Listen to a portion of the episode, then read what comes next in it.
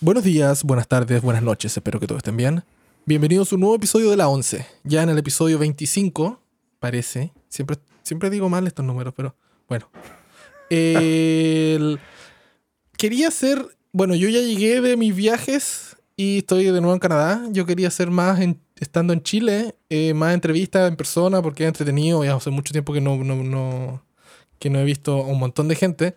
Pero tema pandemia, yo me fui, me perdí en la playa y no me junté con nadie, la verdad. Y se me pasaron las dos, casi tres semanas volando. Y después tenía cosas que hacer, así que no hice ni una entrevista, solo grabé una. Penca. Lo siento. Buena. Sí, pero no fue, fue- penca, porque quería hacer más y tenía todo para hacerla, pero no pude. Pero bueno. Aquí estamos con una persona que también es chilena. Nacido y criado en Punta Arenas. Puntarenense, como nuestro presidente.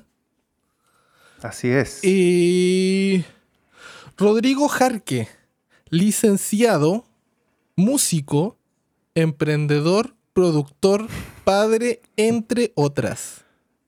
Exacto. ¿Cómo estás? Bien, Elías. ¿Y tú cómo va todo por allá en Canadá? Bueno, estuvimos ahí en previo al, a entrar acá conversando un poco, así que me alegro que esté todo más calmo allá en Canadá también. Sí, ya las manifestaciones pararon.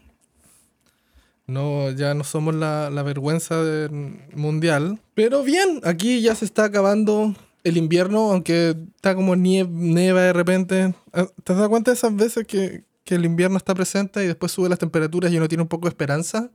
Pero después a la semana Sí, sí. siguiente bajan y neva de nuevo y se acumula la misma nieve que está todo el verano. Bueno, así, está este invierno acá.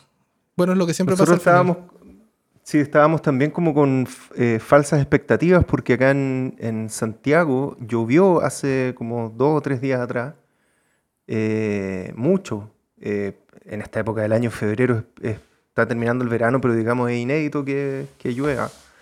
Y hubo como dos o tres días, como días nublados, así, que para mí siempre es bueno. Eh, yo no soy muy amigo del verano, como el calor me mata un poco. Pero ahora estamos nuevamente con harto calor acá en, en la zona central de Chile.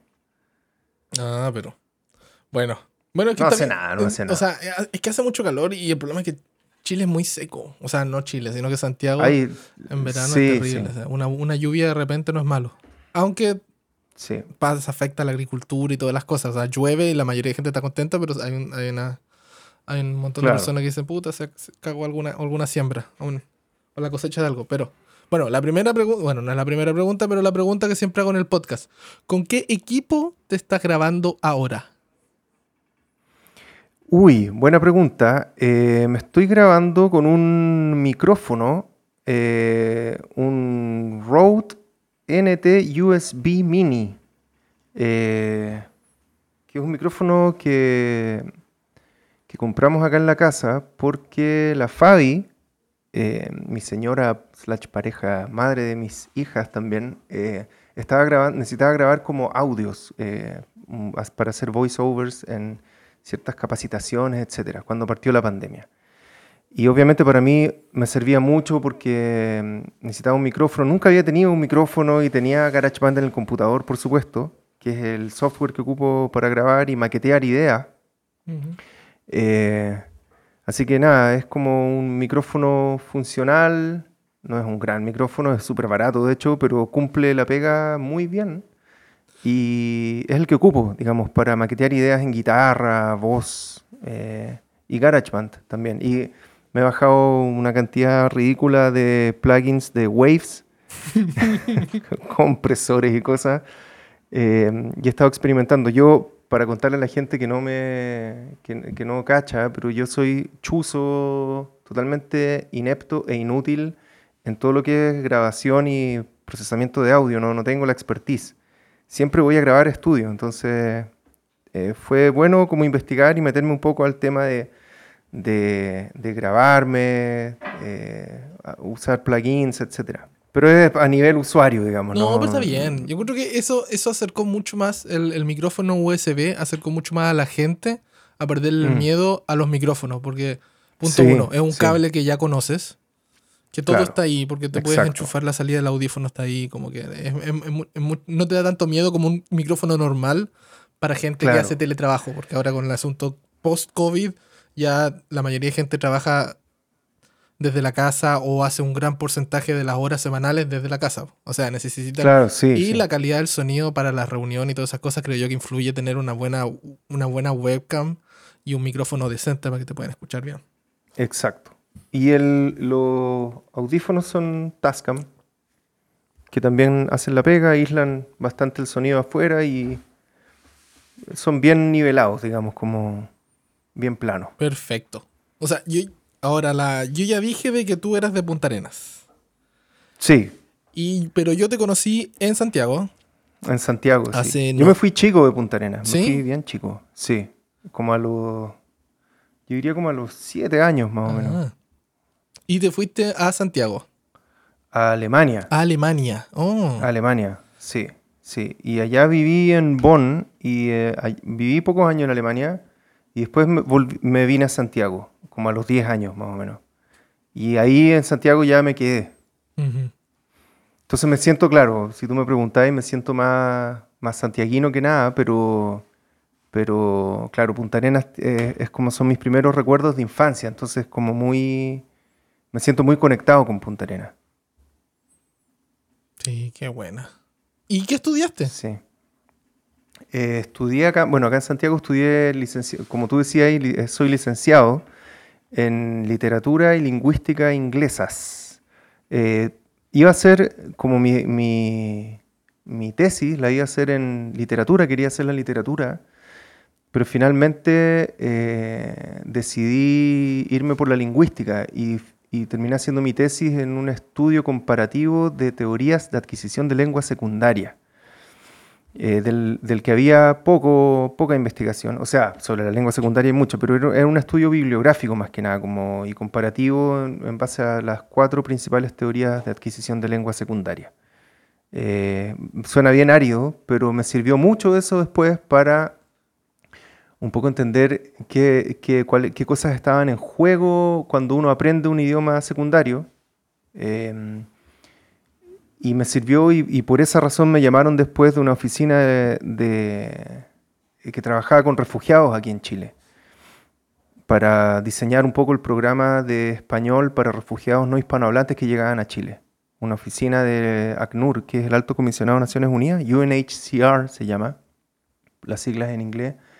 Eh, en castellano es, eh, español es ACNUR, que en ese tiempo lo, administraba acá la eh, Vicaría Pastoral Social en Chile. Ujú. Eso, eso estudié, en realidad. Pero buena, po. ¿Cómo llegó la música a, a- a tu vida y cómo fue Es- ese crecimiento? ¿Fue desde chico o fue desde No, grande? fue- ¿Cómo, cómo llegó? Fue más de grande. Yo, yo mm, se dio como en primera instancia. Yo nunca, de chico, yo diría que nunca estuve enfrentado a un instrumento, bien de chico digo, eh, sino hasta los 14 años, yo creo. Cuando mi hermana, me acuerdo que se metió al coro del colegio y mis papás le compraron una, una guitarra acústica. Y, y yo no, no, le, no pescaba mucho la guitarra en realidad acústica porque la asociaba mucho como al folclore y, y canciones que te enseñan en el colegio, por ejemplo, como el Cóndor pasa y cosas así. Y fue cuando mi hermano empezó a tocar como algunas canciones de The Cure, me acuerdo. Y, y- y otras así, no sé, pues las típicas que uno saca, Satisfaction de los Rolling Stones, eh, con una cuerda pa, pa, pa, pa, pa. Y ahí como que empecé a agarrar la guitarra. Y fue muy rápido ese proceso. A los 14 años empecé a sacar canciones, todo de oído, obviamente.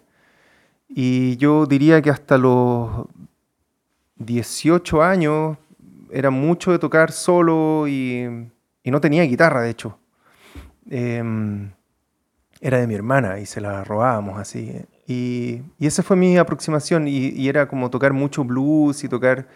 eh, y, y me acuerdo que pasaba veranos enteros también cuando ella era un poco más grande, a los 17 yo diría, 17, 18 años, los veranos los pasaba sacando em, piezas de Bach para guitarra. La burré, la típica pam, pam, pam, pam, pam, pam, pero la sacaba toda de oído. Ah, o sea, igual son, es- son skills así más o menos para sí, sacar esa de- cosa de, de- oído.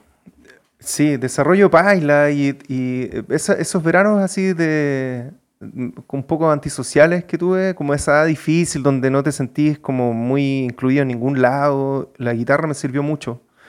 Y de ahí, cuando salí del colegio, entré a la universidad a estudiar esto, que te contaba antes, em, ahí empecé a retomar un poco más, a tener la idea ya de armar una banda y empezar a hacer música original, ¿cachai? Y ahí como que la música fue, pasó a tomar un lugar central. Entonces obviamente terminé la carrera y, tomé los trabajos que se me pusieran por delante nomás para poder vivir. Me, independicé, no sé, como a los 24 de mis viejos, 24, 25 años, terminando la, universidad. Y, y, claro, fui profe de inglés, ¿cachai? Eh, no sé, eh, hice muchas pegas muy distintas, así como traductor, eh, etc. Y, y, la música estaba en un lugar central y ahí ya armé una banda. Me acuerdo que grabamos un disco en. Lo grabamos en Cool Edit, me acuerdo, en ese tiempo. Sí, No sé si alcanzaste a cachar Cool Edit. y, y mm, hacíamos algunas bases en Fruity Loops y grabábamos guitarras encima y era todo muy, muy artesanal, digamos. E, era el periodo que acá en Chile estaba, estaban partiendo sellos como Algo Records o Quema Su Cabeza y ya había bandas como que todos cachaban como de Ganjas o Guiso. E, fue ese periodo un poco, que yo estaba saliendo de la universidad em, y ya entrando como un poco la vida laboral. Eh, y fue súper, súper bueno. Y ahí como que la música para mí no paró más, como que fue algo central en mi vida. ¿Y cómo fue eso de, de las bandas? Porque empezaste a tener bandas. ¿Y a, qué edad empezaste a tener bandas? Como que, porque igual es un, es, un, es, un, es un compromiso más o menos grande llegar y decir, ¿sabes qué? Vamos, vamos a empezar a tocar.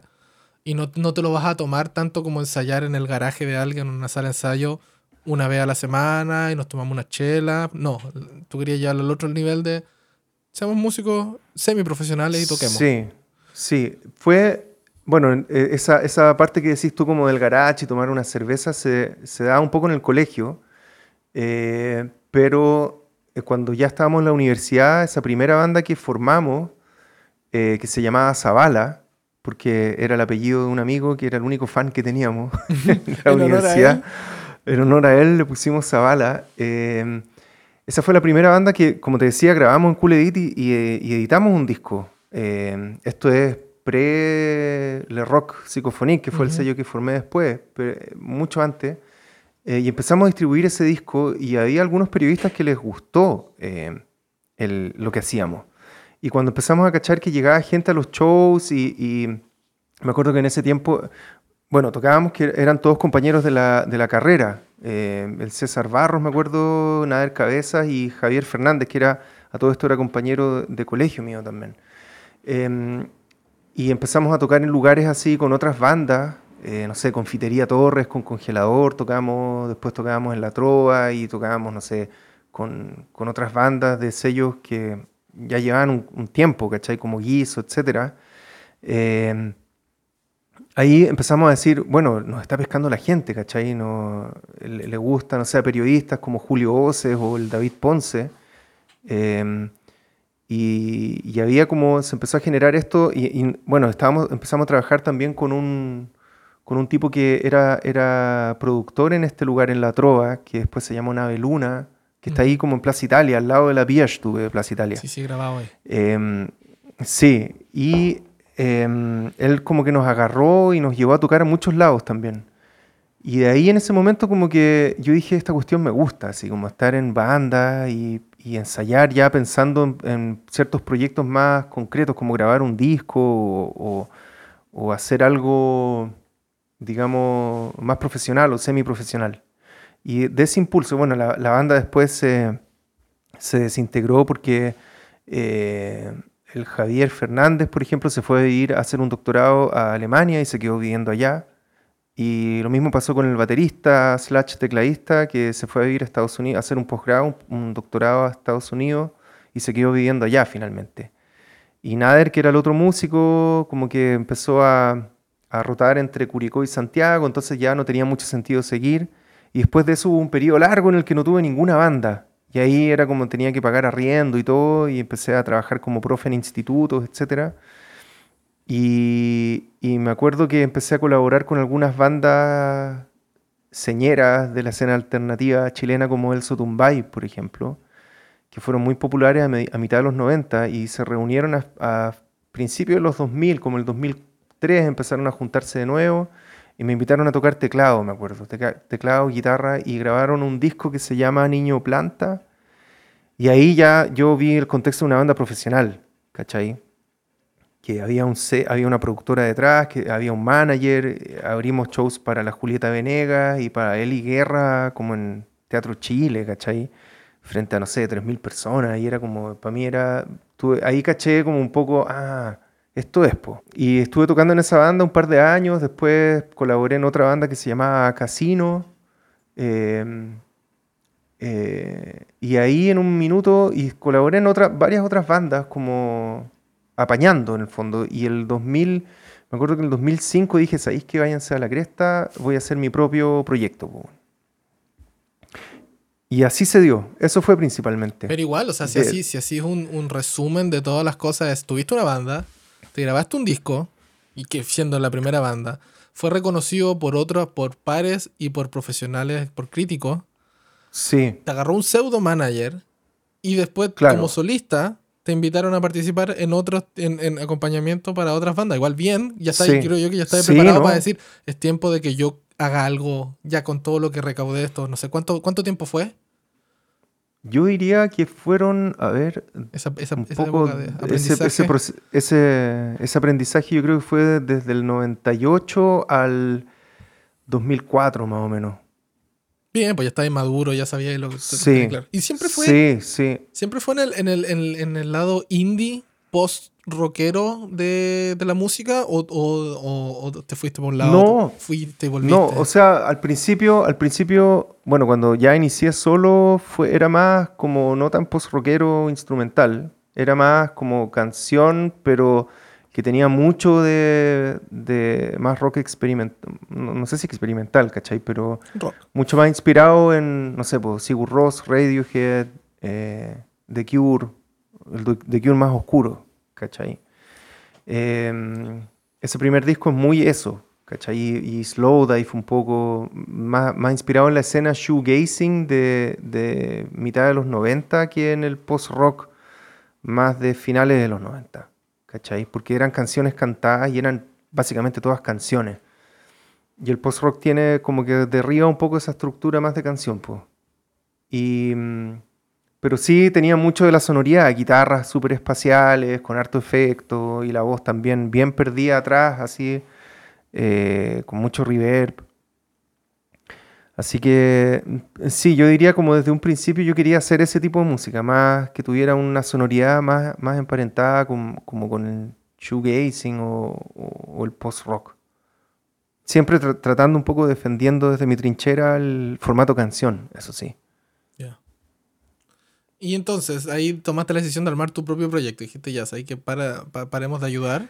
Sí, eso fue, eso fue divertido porque en el fondo ese impulso nació precisamente por una petición de colaboración que me pidieron. Eh, cuando el Matías Vice, eh, que en ese tiempo él ya le había ido súper bien con una película que había hecho que se llamaba Sábado, estaba trabajando como en su segunda película, que se llamaba eh, En la cama. Y él, para mí en ese momento, Matías era un cabro chico, ¿cachai? Eh, saliendo de la escuela de cine. Entonces me dijo. Estaba saliendo, sí. era, era, joven cuando hizo en la cama. Y ahí la sí, era, era. Claro, era súper joven y se me acercó un día. Y bueno, yo lo conocía porque Matías Vice es hermano del violinista del Sotumbay, la banda donde yo había participado hasta el 2005 más o menos. Era como el mismo periodo, como yo todavía seguía en el Sotumbay hasta por ahí, 2005, probablemente 2006. Y, Matías estaba haciendo esta película, el 2004, y el 2004 se me acercó Matías y me dijo, tengo esta idea de película y me gustaría que tú le hicieras la música. Eh, básicamente porque había buena onda, pero para mí él era el hermano chico, el Diego. Entonces yo le dije, sí, dale. Yo tenía una tasca, me acuerdo, eh, de cuatro pistas, y todo lo maqueteaba ahí en cassette. Entonces empecé a trabajar y finalmente en el proceso de hacerle la música para esa película que se llamaba En la cama, dije como que caché que las canciones que estaba haciendo y la música que estaba haciendo me gustaba mucho y era un poco lo que quería hacer yo un poco en, en mi, en mi proyecto solista. Entonces le dije al Mati, ¿sabéis que Mati? Puta, quizás voy a hacer una canción para la película y, y voy a hacer un disco, como que quizás, como bajándome un poco el proyecto, pues, bueno. Y el Mati me dijo, puta, qué lata, ya, pero bueno, dale, dale. Y terminé, como hice ese, ese disco, que se, fue mi primer disco solista, que se llama, eh, el primero y único en realidad, que se llama Monstruos bajo la cama. Y, y la película El Mati fue un éxito, pues, bueno, como, o sea, le fue muy bien en la cama. Eh, y, mm, y fue muy bacán ese, ese periodo también, porque el Mati como que se consolidó mucho con, como cineasta con esa película. Eh, la música la terminó haciendo el Diego Fontecilla. Y creo que la canción principal la hizo el, el ¿cómo se llama? El meme de Café Tacuba. Eh, y nada, fue como un trampolín para él. Y yo después me quería cortar las venas Sí. porque no había hecho nada para la película. Pero fue muy, Pero o sea, para él fue muy... Te descubriste también, Sí, Mati, sirvió a pero fue, larga. un, fue muy necesario para mí eso, ¿cachai? Porque ese fue el inicio de todo, básicamente. Porque en ese, para ese disco solista fue que yo como que salí con la idea ya de hacer un sello para poder tener, como digamos, el- la plataforma para poder lanzar un disco. Yo entendía que era necesario tenerla. Y porque había, bueno, toqué las puertas de muchos sellos en Chile y también afuera, porque yo estaba muy convencido de que el disco era muy bueno. Creo que es un disco muy bueno, pero quizás no está tan bien grabado, no suena tan bien. Eh, pero también fue un poco una jugada mía.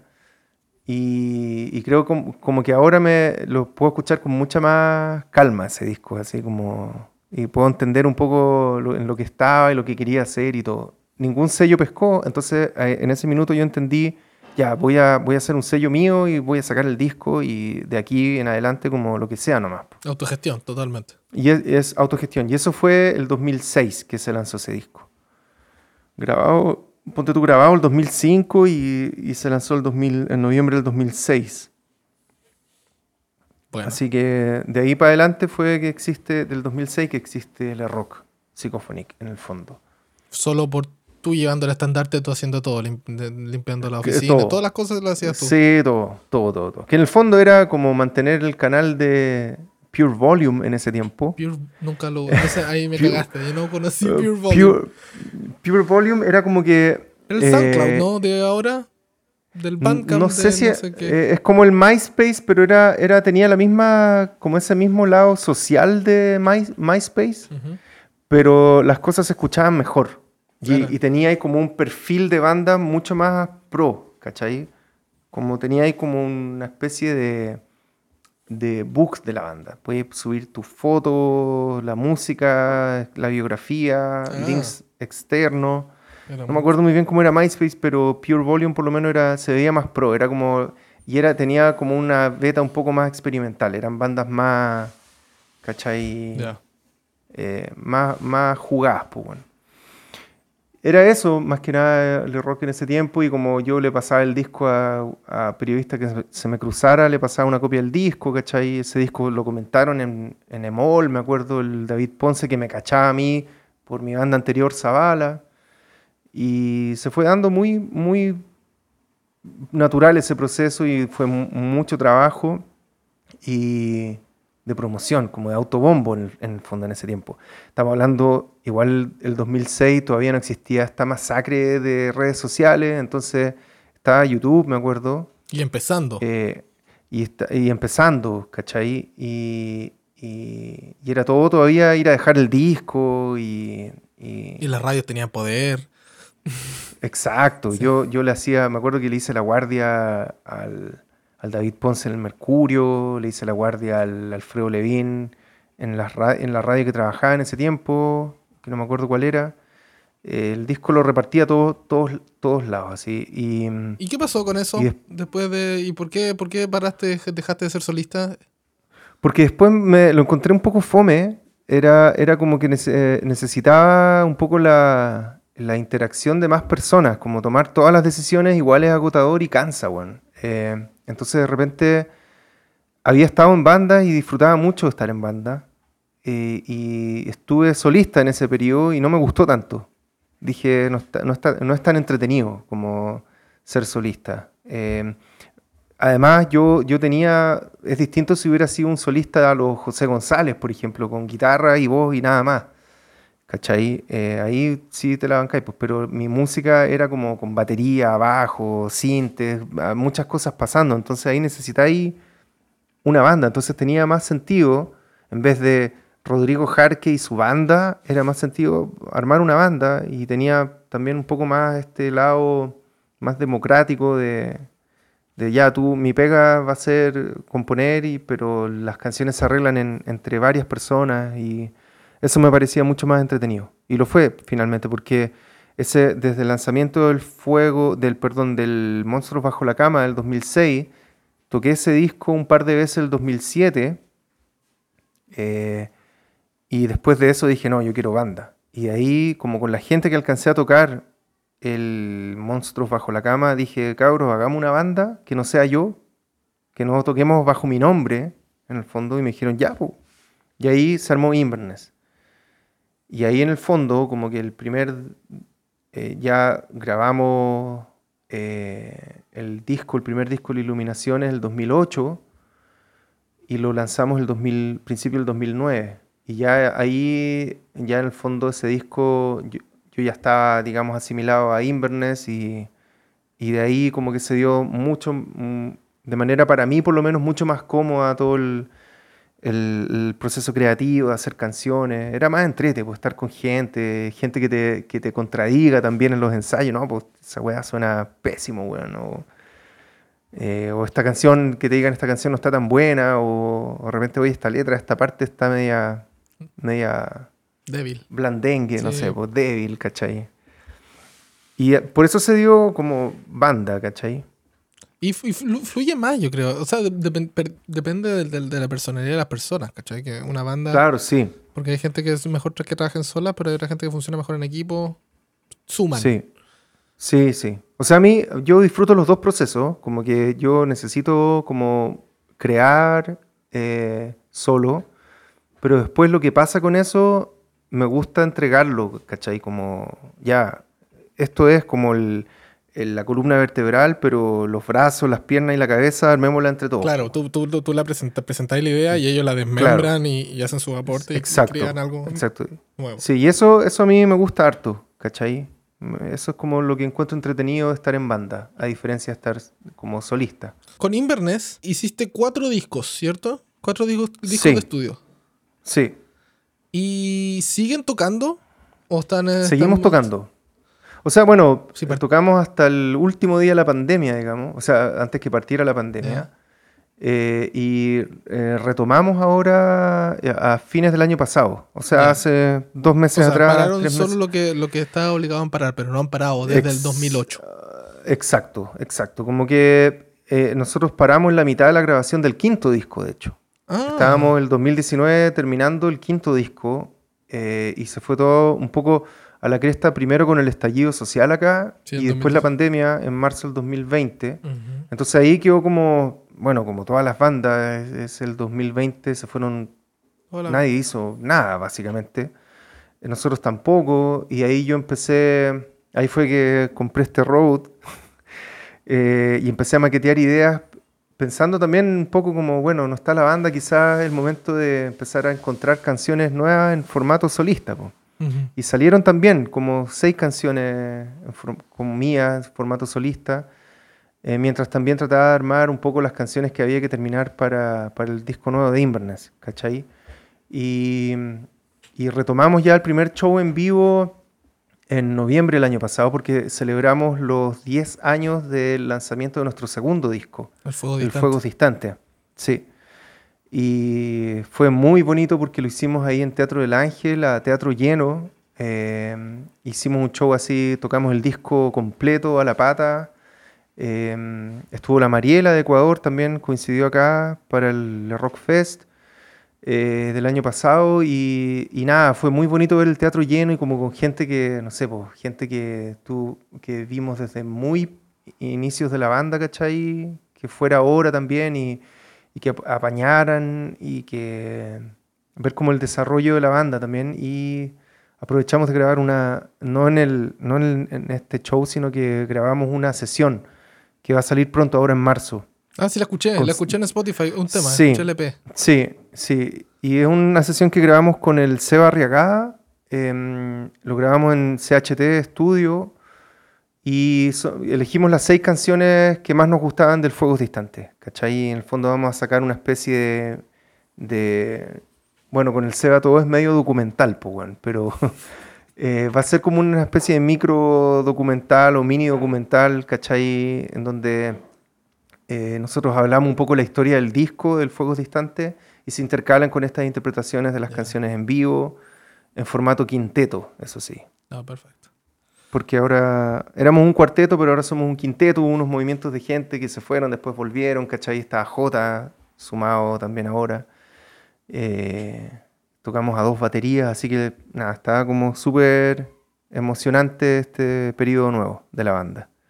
Pero qué bueno que tengan periodos, porque eso es lo que te, lo que te quería, lo que te quería preguntar, porque si tienes una banda del 2008, estamos en 2022, mm. ¿cómo lo haces para seguir con la misma banda un camino? ¿Cómo se renueva uno con la misma banda? Porque pasa un, yo creo yo que compartir con la misma gente haciendo el mismo estilo de música, de repente puede ser que uno caiga incluso en la monotonía de las cosas, como puede pasar en trabajo, puede pasar en todos los, aspectos, ¿cachai? Mm. ¿Cómo, sí, sí. Cómo, cómo, cómo, ¿Cómo se renueva uno como músico o como banda, en verdad?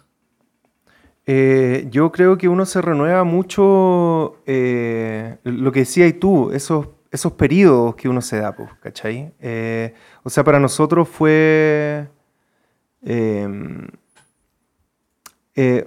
fue hacia cuando ya cumplíamos 10 años, por ejemplo, el 2018, más o menos 2019.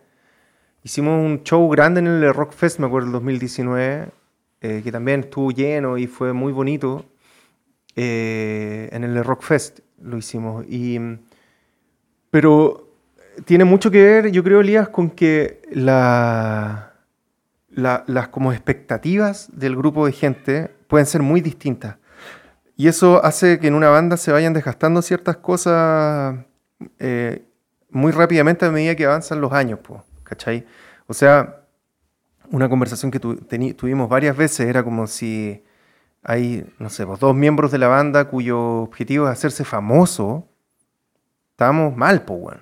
Fuera. ¿Cachai? O sea, como, claro, ¿no? O sea, más que nada es como evidentemente gente se va a desgastar muy rápido porque uno, el tipo de música que hacemos no es, no es una música, ¿cachai? Para hacerse famoso, a no ser que puta, le peguís de alguna manera un palo al gato, hacer una película, no sé, pues ponís música para los premios Oscar y después te invitan a tocar, bueno, a un super mega festival y te vais de gira abriendo para una banda grande, no sé.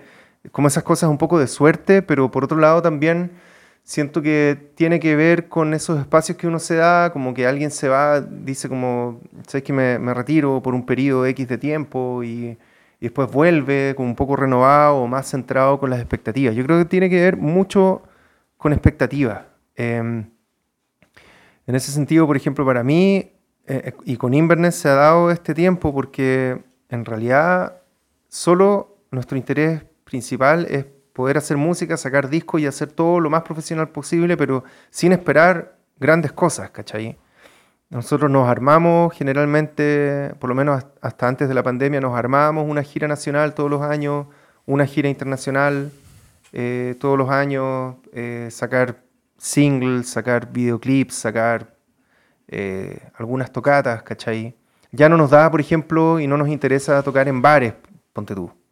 ¿cachai? Como ir a desgastarse a tocar a un bar y, esperar que llegue gente y no tiene mucho sentido para nosotros ahora, ¿cachai? Pero sí, ponte tú, irse a una pequeña gira a, no sé, a México, hacer tres ciudades, cuatro ciudades, conocer gente nueva, conocer promotores de festivales, ¿cachai? Etcétera, eso sí tiene sentido. O sacar sesiones como la que grabamos ahora, ¿cachai? Em, preparar un disco nuevo, eh, hacer una gira nacional, ¿cachai? Por cinco ciudades de Chile, eso sí tiene sentido.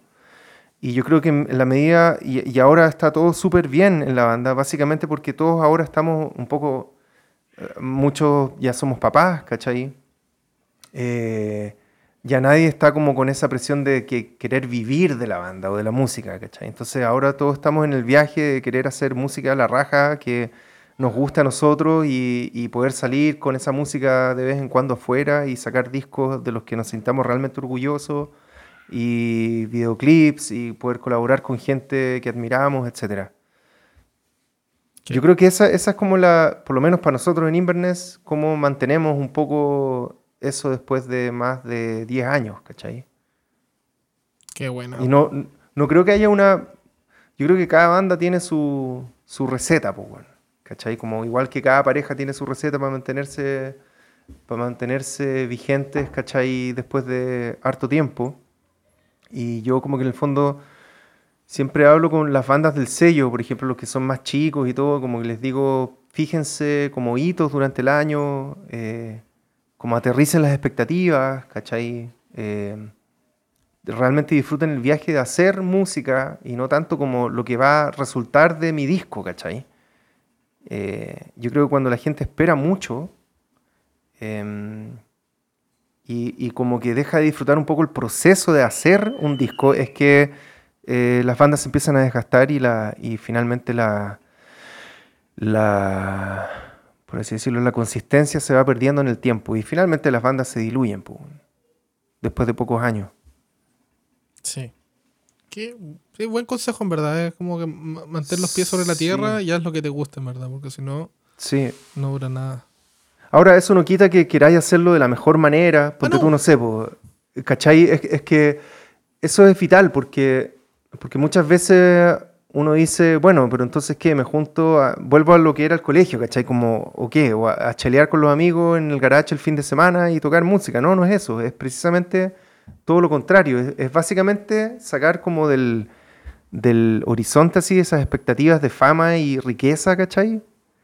Eh, y seguir haciendo, eh, metiéndole tiempo, invirtiendo tiempo de calidad e incluso lucas a veces en hacer como eh, subproductos de la banda que tú te sintáis súper orgulloso, pues, como una sesión que esté muy bien grabada, ¿cachai? Que esté muy, muy bien registrada audiovisualmente y poder sacarla y que te escuche más gente. Uno siempre quiere eso, finalmente. No es que tampoco, no, yo voy a tocar guitarra el fin de semana nomás porque no tengo mis expectativas, sino que voy a seguir haciéndolo lo más profesionalmente posible, contactando con la mayor cantidad posible de gente que pueda, pero en realidad no voy a esperar simplemente que le guste a la gente que escuche la cuestión, pero la banda sigue aunque nunca salgamos en el Festival de Viña, pues, ¿cachai? Eso es en el fondo. Pero aún así, aunque no estén en el Festival de Viña, retomando una cosa que dejaste ahí, pasó el tiempo, tú tenías Inverness y Matías Vice volvió a tocar la puerta y dijo, oye Jarque, ¿y ahora puedes? ¿Puedes? Sí, exacto. Y participaste no solo una, dos veces para dos películas de, de, Matías Vice. Sí, sí. Y se dio precisamente por eso, en el fondo, como... ¿Te sentiste, como en ese momento, sentiste preparado para decir, ok, ahora sí puedo armar, tocarla? Sí, sí. Lo que pasa es que, bueno, Matías en, realidad como que lo que hizo fue...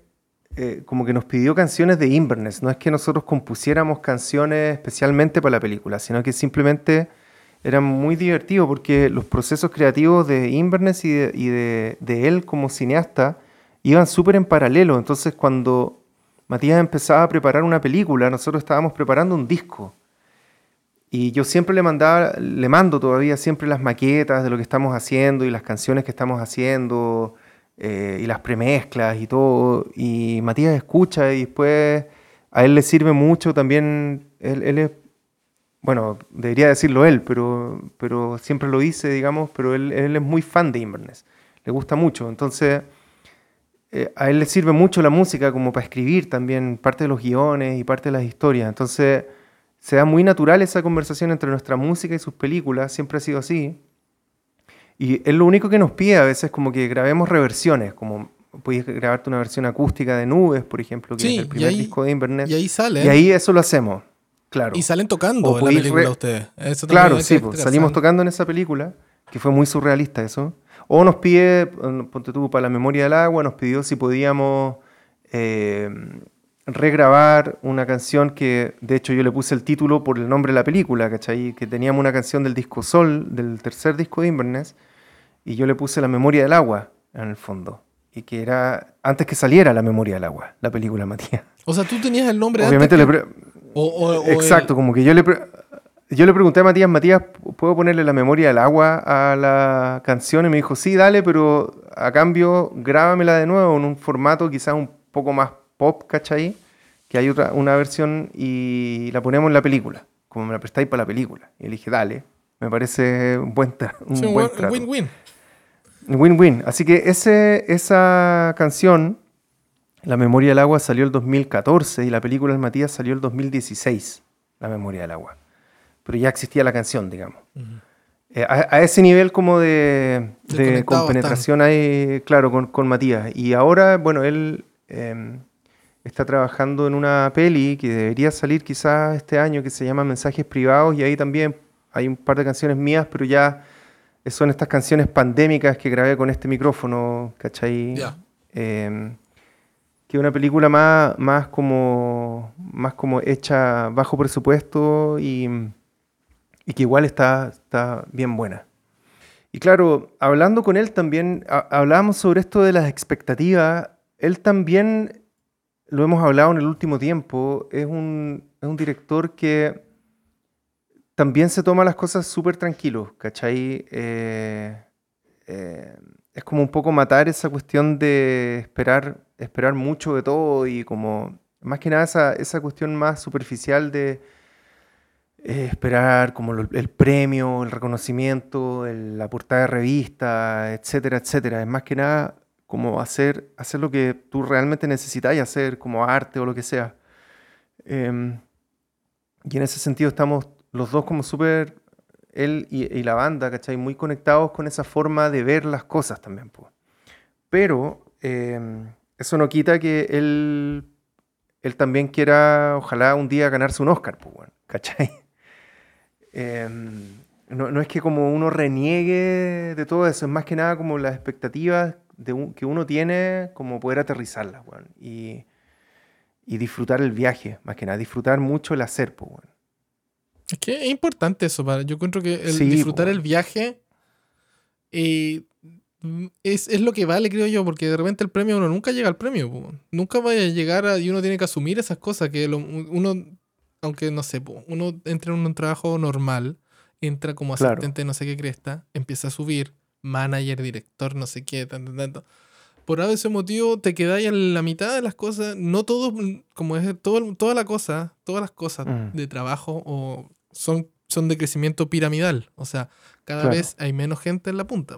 Mientras va subiendo Sí, hay menos sí. gente y hay menos puestos y hay menos todo. Mm.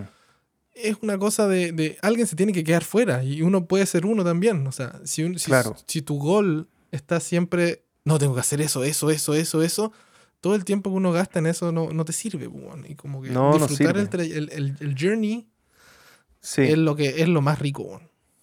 Sí, y al final es como lo, con lo que te quedáis, pues, ¿cachai? Es, eh, eso es precisamente lo que hace que, que hacerlo sea agradable, y sea como una experiencia todo el tiempo, y compartir con gente, y poder irte de viaje, por ejemplo, con, con tus amigos de la banda a otro país, y que te escuche gente allá, esa cuestión es, es como impagable. Y lo mismo me imagino para Matías, como poder ir a otro país y presentar su película y que la vea gente en una sala, ¿cachai? Es algo impagable para él también, ¿cachai? Entonces, y muchas veces uno está esperando ya y después, como, no sé, pues poniéndome un poco en, el, en, el, en los pies de él, ¿cachai? Como me imagino como hacía una película, te demoráis, porque hacer una película no es como hacer un disco, pues. Hacer una película son realmente años, ¿cachai? De preparación del entre el guion y conseguir los fondos, las lucas, los actores, etcétera, etcétera. Y después giras, ¿cachai? Hacer un disco es como una cuestión más de, no sé, un año o dos años, ¿cachai? Bueno, a no ser que sea ahí, no sé, Guns N' Roses y... No, claro, así. pero que el, el tema, el- el- por lo mismo, aterrizando las cosas, Claro. la cantidad de gente que uno tiene que mover para hacer un disco es mucho menor a la que tiene, uno tiene que mover Claro. para hacer una película. Sí, pues, sí. Entonces yo siempre me imagino a él como ya saca la película y no te ganaste un Oscar, pues bueno, es como chucha. Además el cine tiene eso también, que no, quizás no tiene tanto la música. Bueno, la música igual lo tiene, pero como los Grammys, ¿cachai? Es como ganarte un Grammy con tu disco, pero en realidad, weón, eh, hay, hay cosas que son como bien inalcanzables y si tú te matáis toda tu carrera solo para eso y, y- y en el fondo no hiciste como el proceso de artista, de, de realmente como solo preocuparte de hacer un, un- como algo significativo, ¿cachai? Mm, puta, por lo menos para mí no tiene mucho sentido.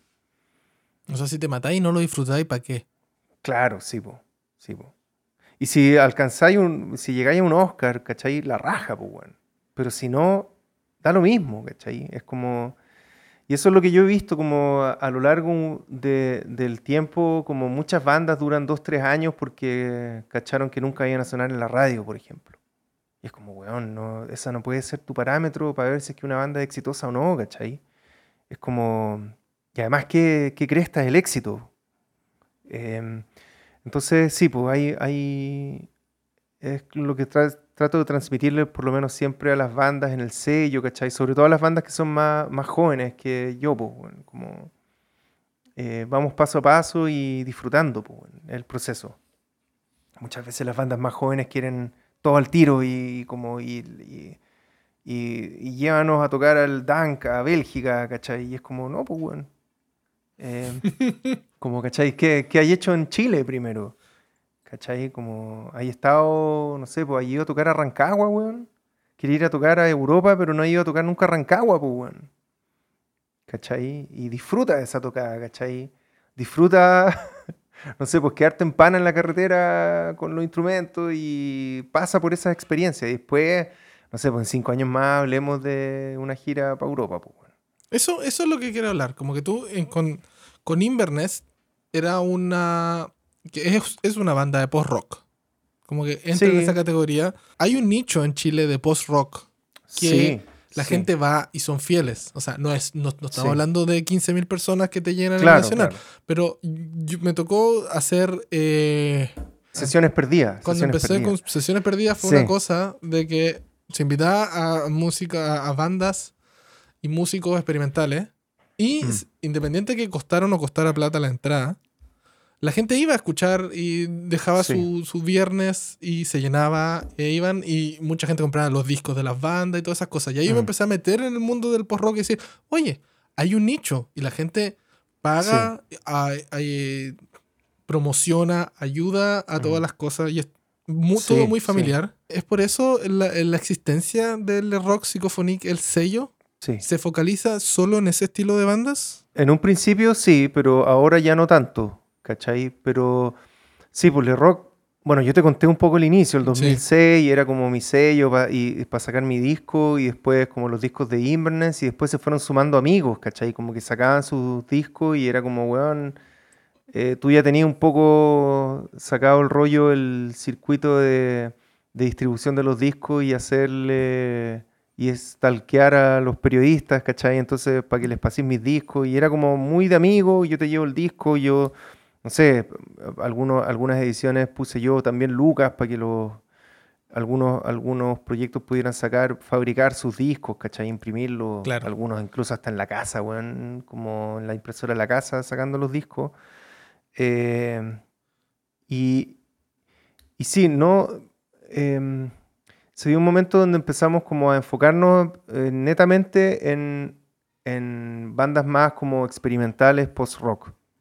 Eso coincidió mucho con la llegada de Javier, por ejemplo, el 2000. Javier creo que llegó el 2013, ¿cachai? Seis, seis o siete años después de que ya estaba el sello como instalado, llegó Javier Egenleitner. Eh, y él traía una idea mucho más de hagamos una línea. A mí me pareció que tenía sentido también porque diversificarse tanto, ¿cachai? Es como abarcar mucho y apretar poco. Y desde entonces como que sí hubo varios años que estábamos eh, netamente enfocados como música instrumental, ¿cachai? Pese a que mi banda no era instrumental, pues bueno. Eh, yo, o sea, tenemos mucho de post-rock, pero si tú le preguntas a un fan duro del post-rock si Inverness es post-rock, yo creo que te va a decir que no, ¿cachai? Para mí sí, porque tenemos mucho de eso, ¿cachai? Eh, también, ponte tú, no sé, pues si Burros es considerado post-rock y, cantan, ¿cachai?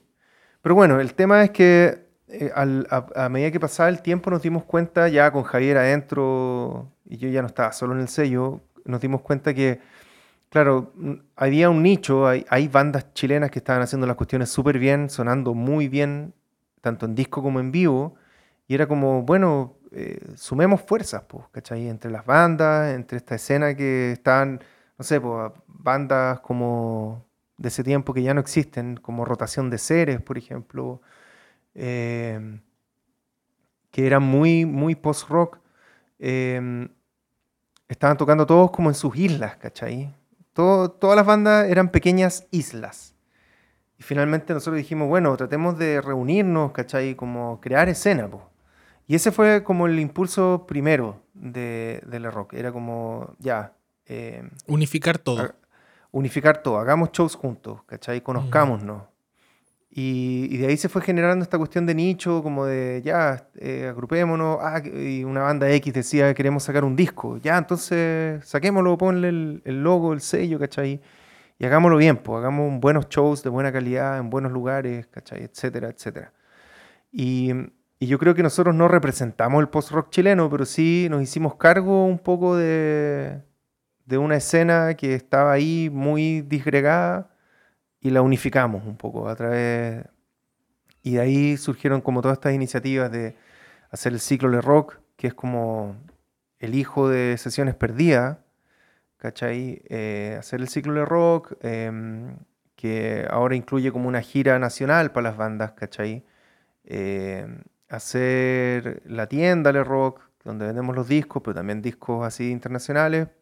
Eh, el Le Rock Fest también, ¿cachai? Ahora el programa de radio que tenemos en la mm. Horizonte, que por un, de una u otra manera también pasamos lanzamientos de las bandas del sello, etc.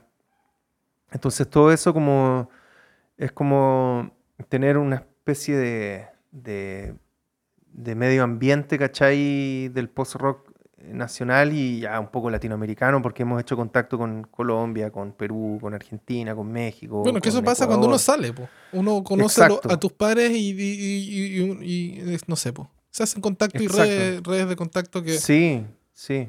Y finalmente es eso, como que unir, unir, unir así voluntades, ¿cachai? Talento y, hacer weas juntos. Eso es el asunto, tengo una duda, porque yo en verdad, yo, yo no sé, po. Yo creé Rec Móvil con Gabriel y Javier. Y claro, empezamos sesiones perdidas porque fue una cosa de decir, oye, ¿sabes qué? Yo tengo una banda, quiero tocar y quiero tocar con nuestros amigos. Y nosotros con Gabriel dijimos, ya, pues bueno, hagámoslo.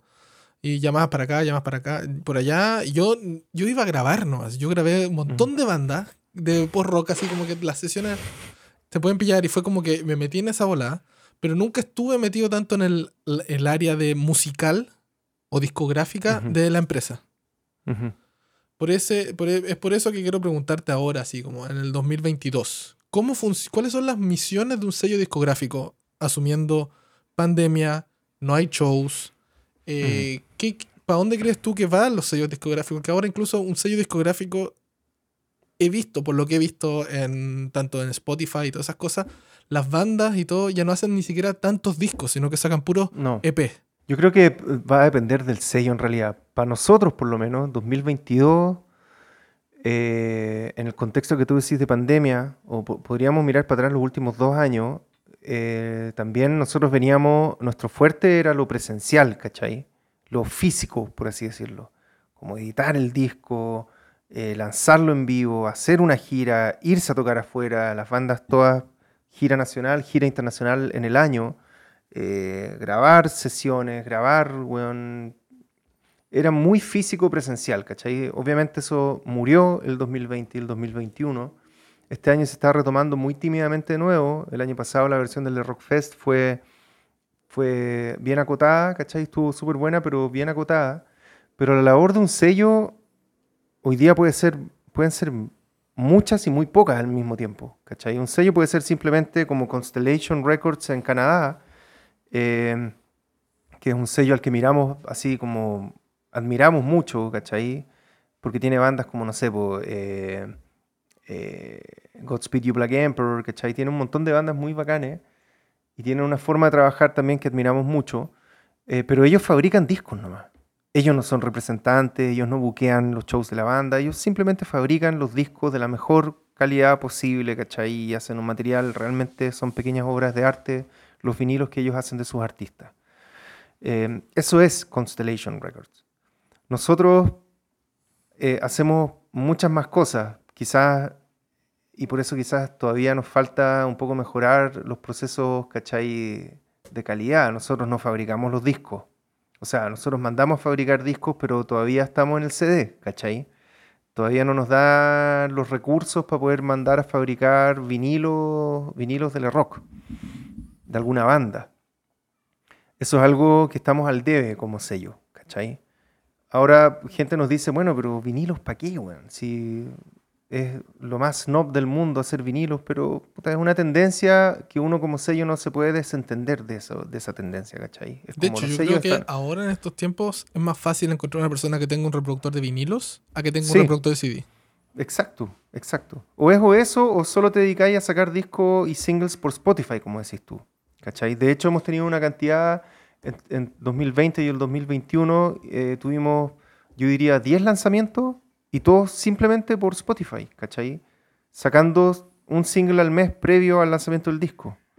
Eh, entonces, sí, y es verdad, los sellos ahora están sacando singles, ¿cachai? Tiene más sentido, o EP, o sacáis un single de la banda. Por ejemplo, una banda quiere sacar, nosotros lo que estamos haciendo ahora con las bandas en el sello es como, quiero sacar mi disco. ¿Cuántas canciones tiene el disco? 10.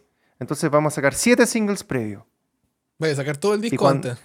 Claro, y vamos a dejar tres para el día que va a salir el disco. Pero ¿cómo, weón? Y le vais a sacar la sorpresa al disco, weón. Vais a sacar, en el fondo, sacar un tema es sacar siete discos. Tenéis que pensarlo igual, tiene el mismo impacto, ¿cachai? Un tema que un disco de diez temas. Marketing. Y así extendido. Marketing. Y es como, weón, tenéis más escuchas, vaya, es como diversificáis tu oferta. Y a las bandas a veces les cuesta entenderlo. Todavía tienen el... Es heavy, weón, porque uno dice el post-rock y romper los esquemas y pensar, eh, to think outside the box, ¿cachai? De, la, de, la, música y todo. Pero tú pensáis, es la escena más tradicionalista, weón, y conservadora en cuanto a las formas de promover su música, weón. Las bandas, weón, sí, las bandas promueven, tienen el pensamiento de hace, cómo se promovía la, la música en la, en, en la década del 50 con Elvis Presley o los Beatles, ¿cachai? Las bandas todavía es heavy, bueno, pero tú veis bandas nuevas, jóvenes, que todavía piensan que, claro, tienen que sacar un disco de 10 canciones, eh, que tiene que salir el disco físico primero y después tiene que salir, eh, se, se, distribuye por Spotify para stream, eh, y después que está arriba salen de gira y se suben a la van, ¿cachai? Y van por las ciudades, ¿cachai? Y después viene el videoclip del primer single, ¿cachai? Después de que ya sacaron el disco, ya ya fue. El tiempo ya fue eso, ¿cachai? Eso fue hace 60, 70 años atrás, weón. Entonces, bueno, el sello puede hacer muchas cosas. Nosotros tenemos un festival porque a nuestras bandas, como son todos weones raros, nadie los invita a ningún lado a tocar. Entonces, no vamos a estar nunca en Lollapalooza, no vamos a estar nunca en Primavera Fauna, acá, ¿cachai? Etcétera. Entonces, ¿qué era lo lógico? Hagamos un festival de nosotros, pues, Invitamos una o dos bandas grandes de afuera, pero el resto de la parrilla la llenamos con bandas de nosotros. Y bandas de sellos amigos acá que estén haciendo algo parecido. Como es difícil que te incluyan y te hagan reportajes y entrevistas en revistas, puta, hagamos una revista nosotros. Po. Ok, hicimos una revista, el Rock Magazine. Eh, y eso nosotros lo estamos asumiendo como labor del sello, ¿cachai? Y ahí entrevistamos a nuestros músicos y, mandamos comunicado de prensa y los boletines de los lanzamientos de las bandas. Eh, bueno, las, bandas, las tiendas físicas no quieren vender nuestros discos. Hagamos una tienda. Y así es una tienda y tú vendís tus propios discos y los distribuís, ¿cachai? Y los empaquetáis y todo. Bueno, es que nadie me entrevista en la radio. Tengamos nuestro programa de radio. Y tenéis un programa de radio, invitáis a los huevones a hablar de su disco. Y es heavy, bueno, pero en el fondo es como es lo que yo le, digo como... Me escriben de repente bandas, ¿cachai? Ponte tú y, me dicen, weón, queremos ser parte de su, sello, ¿cachai? La weá. Y le digo, ¿para qué queréis ser parte de mi sello? porque necesitamos difusión, ¿cachai? Y la weá. digo, weón, eh, y cuando, esta weá la digo cuando la, música realmente no tiene nada que ver con, con, lo que hacemos nosotros, le digo, weón, arma tu propia escena, weón.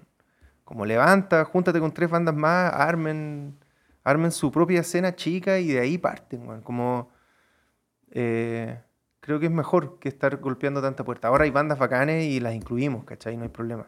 Pero, pero eso es como la labor que nosotros sentimos tenemos que hacer. Y eh, súmale a todo eso, súmale a todo eso como una labor casi educativa con las bandas, que es como enseñarles a hacer un fondo concursable para que puedan viajar, enseñarles a, cómo manejar sus redes sociales, ¿cachai? Enseñarles que es importante que tengan redes sociales, es importante que sepan eh, cómo escribir bien para escribir un comunicado de prensa. Y muchas veces cuando no, no está la expertise, lo hago yo, ¿cachai? Entonces hacemos un poco de todo. Ya, pero ese es el asunto. O sea, si tú lo pensás y tú decís, no, bueno, eh, los weones acá en Canadá solo graban un disco que suena bien, bueno, ustedes lo que están haciendo en Chile con, el sello es crear mercado. Exacto. ¿Cachai? Como que son 7000 huevas, ¿cachai? Como que. Y con esas 7000 cosas, yo creo que es tan cómoda la gente. Claro, sí, sí, manteniendo el, nivel de, los pies en la tierra, de que aunque, mm. aunque estés tocando, aunque estés sonando en la radio, en el programa de radio que está en el horizonte, aunque salga ahí en las magazines que tenga, no sé, miles de views, no va a tocar en Lollapalooza. Exacto. Exacto. no va a tocar en Lollapalooza, ¿cachai? No te van a invitar a Glastonbury, no te van a invitar al. a. bueno, ¿cachai? Lollapalooza Chicago, ¿no? Pero sí te van a invitar al Dunk Festival en Bélgica, ¿cachai? Y esos son los partners y las conexiones que se han hecho a lo largo, no sé, de 10 años de trabajo, como festivales en Europa, en Estados Unidos, en México. Y ahí sí, y eso es el nicho que tú hablabas antes, po. Y ahí tienen que apuntar las bandas y nosotros apuntamos como sello también, ¿cachai?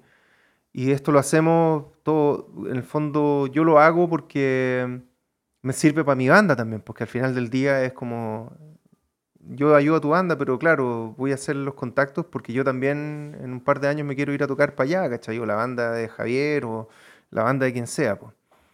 Entonces, y, eh, en el fondo funciona así, un poco como, como, como si tú, es un, es un mercado, es como una, ¿cómo se llama esta weá? Economía circular, no sé si es lo mismo, weón, pero hablábamos con un español productor en unas reuniones, así como unas capacitaciones que se hacían. Nos ganamos unas capacitaciones del sello y después nos reuníamos durante un mes, así, una vez a la semana, con un español que te daba consejos para cómo desarrollar tu negocio. Y al final de las sesiones, al final de ese mes, el español nos dijo con Javier así, eh, venga, que yo no tengo nada que enseñar enseñarles a vosotros. Eh, como no tengo nada que enseñarles, pues, si ya están haciendo todo lo que yo podría haberles dicho que hicieran como acciones para poder desarrollar más las bandas y la visibilidad. Tienen un festival, tienen un programa de radio, tienen una revista, tienen una tienda, eh, mandan a fabricar discos, ¿cachai? lo único que nos dijo, a ustedes lo que les falta es empezar a ganar plata con esta wea. Porque hasta ahora nadie gana plata, es pura pérdida. ¿cachai? El festival es pérdida, la revista es pérdida, el programa de radio es pérdida, todo es pérdida. Entonces el español dijo, llegó el momento, al igual que en algún minuto le llegó el momento a Facebook de poner avisos en su página, ¿cachai? Le llegó el momento probablemente a Le Rock, eh, quizás nos dijo no tiene que ser ahora, pero en dos, tres años más, de empezar a tener sponsors, porque ustedes pueden ofrecer algo que no ofrece nadie más, ¿cachai? Que es, y ni siquiera en España nos dijo, es que eh, cuando tú buscas, ¿cachai? Eh, eh, auspicios, por ejemplo, de empresas, cosas así, y tú tienes un festival, el avisaje es de esos tres días del festival, por ejemplo, y ahí muere. Pero ustedes pueden decirle a una empresa, mira, yo tengo este festival en tal fecha, pero después tengo un ciclo con presencia en cinco ciudades de Santiago que se desarrolla durante todo el año. Y además tengo una revista, en donde puedes tener un espacio de avisaje en mi revista. Y además tengo un programa de radio, en el que podemos decir tu nombre, ¿cachai? Y avisar todas las semanas. y tengo una tienda. ¿Cachai? Entonces eh, decía, yo no entiendo por qué ustedes no están ganando plata con esta wea. Y bueno, yo todavía tampoco entiendo por qué, ¿cachai? Pero yo creo que tiene que ver un poco como con, que, con, con el nicho que trabajamos, ¿cachai? Eh, falta quizá un poco más de desarrollo en cuanto a los productos, visibilidad, buen trabajo en redes. Em, pero digamos, la infra ya está. ¿Cachai? Ya están dando. sí, y, hay giras internacionales con las bandas y todo. Bueno, y este 2022 se está retomando muy de a poco eso. ¿Cachai? Vamos a hacer el Rock Fest de nuevo. Em, hay algunas giras programadas de bandas, ¿cachai? Que van a ir fuera de Chile, otras dentro de Chile. Así que em, se está reactivando a poco. Bueno. bueno. Entonces, con estos, no sé, 12, 14 años como entre paralelo trabajando como normalmente de 9 a 5 y músico de, de 5 a 9. claro, sí. Eh, ¿Qué consejo le podrías dar a gente nueva que se quiere meter en la, no sé, tanto como músico o como gestores culturales, podríamos llamarlo? Ajá. Para, para, mm. aguantar, po. porque puede ser súper frustrante la, la, curva de aprendizaje. Eh, yo, yo creo como que ellos, el consejo que le daría a alguien así es que si está, le haría la pregunta, si está dispuesto realmente primero a trabajar por algo que no sea su propio proyecto, ¿cachai? Como trabajar realmente, sin ganar ni uno, por otra banda, ¿cachai? Em, si es que responde, como dice, no, como que en realidad yo me interesa mi banda, pero no, como que buena onda con las otras bandas, pero no, no sé, pues no voy a invertir tiempo y plata en otra banda que no sea la mía, mejor quédate en tu casa, pues bueno. ¿cachai? Eh, no, no armís un sello, eh, en el fondo. Eh, a una banda yo le diría lo que conversamos hace un rato, es como bajar las expectativas, ¿cachai? Como, ¿por qué, estáis, ¿por qué armando una banda? ¿Por qué estáis iniciando una banda? ¿Qué es lo que querí? Y, y, en el fondo analizar qué es lo que quieren y si que realmente eso es lograble o no, ¿cachai? O sea, si queréis fama y vivir de tu banda, mmm, está difícil, ¿cachai? Está, eh, es como... No digo que no lo intenten, ¿cachai? Pero baja las expectativas, como en el fondo los pies bien, bien en la tierra y en el fondo yo sugeriría que se concentren en más la necesidad de hacer arte, algo que conecte con ellos, en su fuero muy interno, trascender a través de eso y no esperar como el éxito, la fama y el dinero, ¿cachai? Bueno, esta es la parte donde invertimos los papeles y si quieres preguntarme alguna cosa a mí. Te voy a preguntar algo, Elías. ¿Cómo ha sido el proceso, weón, de todos estos años en Canadá, en tu adaptación, ya sea como cultural, idiomática, weón? ¿Cómo se ha dado eso, weón? Puta, es... Es complejo, weón, creo yo. Como que no... Yo cuando, cuando dije, sé que voy a ir a Canadá la primera vez, fue pendejo me vine como a un centro esquí cuando estaba en la universidad. Pero no le, no le había tomado el peso de lo que era vivir fuera del país. Como que me, estaba trabajando en un centro esquí, me pagaban por esquiar y era como que, weón, esto es la panacea, ¿cachai? y después me vine para acá con Jennifer y fue un switch de que, weón, está ahí como que el, primer año vivir en una ciudad tan grande como Toronto o sea, ni, tan grande porque vivía en Santiago antes, pero así como un rascacielos por todos lados y todo, todo era wow, wow, wow. Pero después te acostumbras ya, al, ya se quitan los brillos de la ciudad y empezáis a vivir la, la ciudad en verdad y empezáis a ver que el sistema no es tan bueno, que no te gustan las cosas, ¿cachai? Como que empezáis a asimilar y ser parte de la ciudad o vivir el país. Y ahí te das cuenta que estáis lejos de todo, que el idioma también que mm, no, no lo manejas a la perfección. Y nunca mm. lo vas a manejar a la perfección a menos que te mm. esfuerces así como un millón de veces, ¿cachai? Que mm. yo no estoy dispuesto. Como digo, yo hablo inglés, puedo que tenga acento, sí, porque, no sé, 30 años de mi vida hablé casi full español. Sí, y, pero entiendo y me puedo comunicar y todas las cosas. Pero tuve suerte de que encajé en el sistema y estoy trabajando en mi área, en la que estudié en la universidad en Chile, ¿cachai? Como que... Como que me siento, porque mucha gente que migra a un país, de repente te va por la oportunidad de trabajo, pero no tienen que ser lo que tú estudiaste o lo que te gusta hacer, sino que tienes que hacer lo que te toca nomás. Y, Claro. Pero como que cuesta al comienzo y te das cuenta que no, no, es tu mundo. Como que yo no me crié en Mm. este mundo de capitalismo norteamericano. Sí, pues, sí.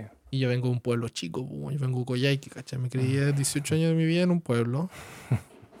y pasé a Santiago y fue un trauma. Y después me vine Mm. para acá. Claro. Pero bien, weón. Como que me gusta la ciudad ahora, por ahora. No sé cuánto tiempo más puedo estar en una ciudad tan grande. Pero hay que disfrutarlo. Como tú decís, pues hay que disfrutar el journey y ahí estamos. Sí, Cada día que pasa, vale la pena, sí. Buena, weón. Y el idioma, Buena. el asunto del idioma, mucha gente dice, puta, pero no manejo el inglés y todo.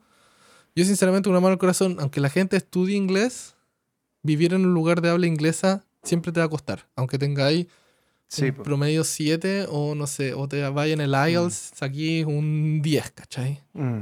Eso no es. Mucha gente, he visto mucha gente que dice, no, tengo IELTS, tengo un 10. A ver, te desafío, anda a comprar al Starbucks un chocolate sin que te- y que te entiendan todo lo que tú quieres. No, te van a decir, ¿what? ¿what? Es normal. y es, es, la- es el asunto, ¿cachai? Como Sí, que pues, sí, es- sí. Pero bien, bien, contento, la verdad. Bacán, weón. Bacán. ¿Y han, han, han hecho amistades así como duraderas allá? ¿Han conocido gente que se ha vuelto significativas así como para ustedes? Sí, la verdad es que eh, hemos tenido suerte, creo yo. O sea, hablo como hemos tenido porque Jennifer y, y yo, ya que por mi lado tengo, no son tantos gente que conozco y que son mi, mi, Mm. mi- mi comunidad, pero tampoco era en Chile. Así que no, eh, siempre he sido como de pocos amigos, pero buenos.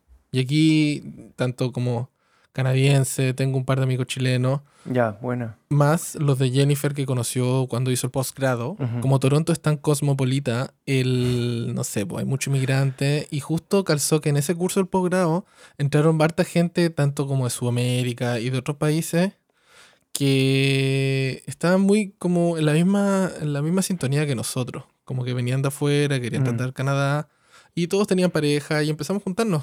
Puro extranjero en ese grupo, pero todo bien, gente de Brasil, México, Colombia, India y nos llevamos súper bien. Y con el pasar de los años empezó, empezamos a como andábamos, Ya. crecíamos a la misma, no sé, pues nos acomodábamos a la misma situación canadiense y compartíamos cosas. Pues, o sea, igual es rico.